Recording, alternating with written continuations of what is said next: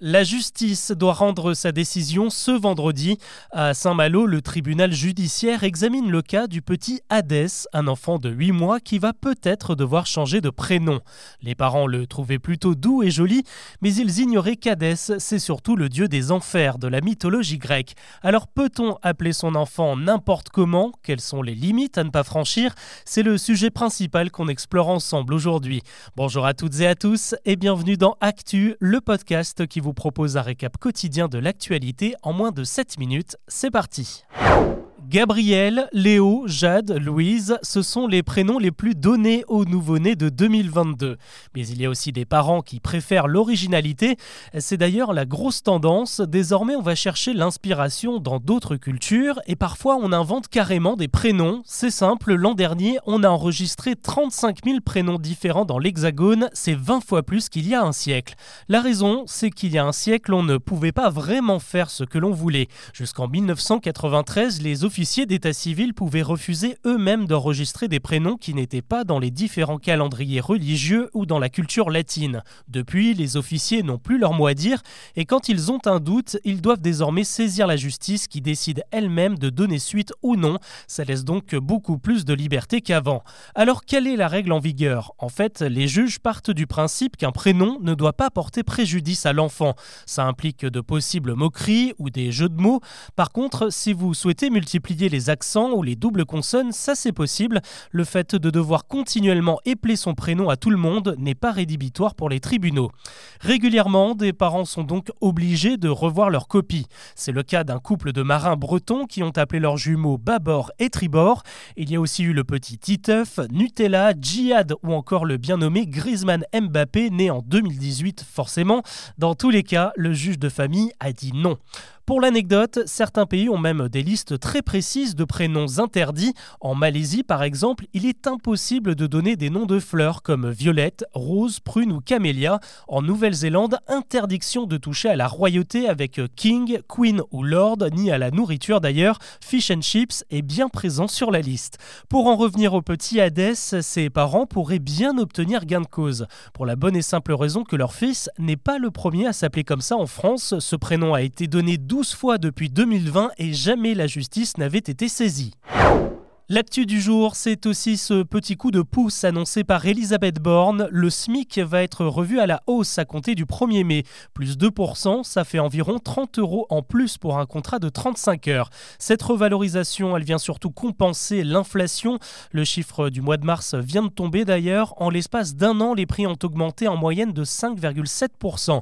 La Première ministre a aussi appelé les entreprises à revoir les grilles de salaire, notamment pour ceux qui gagnent à peine plus que le SMIC et qui ne seront donc pas concernés par la hausse du 1er mai.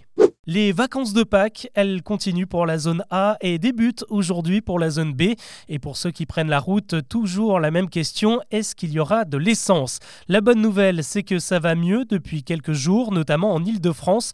De 40% mardi, on est passé à seulement 22% des stations en manque de carburant. Et c'est à peu près la même situation dans les départements les plus touchés en province comme l'Indre, la Sarthe et l'Indre-et-Loire. Ailleurs, ça va même beaucoup mieux et ça devrait encore s'améliorer. La plupart des raffineries et des dépôts ont été débloqués. Il faut encore quelques jours pour relancer la production et les livraisons. L'actu nous emmène aussi en Allemagne avec un moment historique pour le pays ce samedi. Les trois derniers réacteurs nucléaires encore en service vont être arrêtés. La première économie européenne tourne donc la page de l'atome pour se concentrer sur les énergies renouvelables qui produisent déjà 46% de l'électricité nationale.